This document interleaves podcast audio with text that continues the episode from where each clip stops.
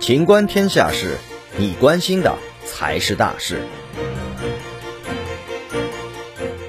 东京残奥会女子五十米自由泳将重赛。北京时间八月二十八日，东京残奥会组委会宣布，女子五十米自由泳 S 十一级决赛将重赛。中国选手马佳和李桂芝的金牌、银牌将被取消，重赛日期尚未确定。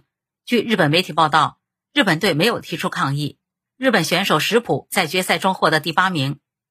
东京奥委会官方公告称，在女子五十米自由泳 S 十一级决赛中，中国选手马佳和队友李桂芝以前两名的成绩触壁，但赛后有选手提出申诉，表示比赛中由于选手之间产生了接触。而影响了比赛成绩，经由裁判团体商议决定，该项比赛需重赛。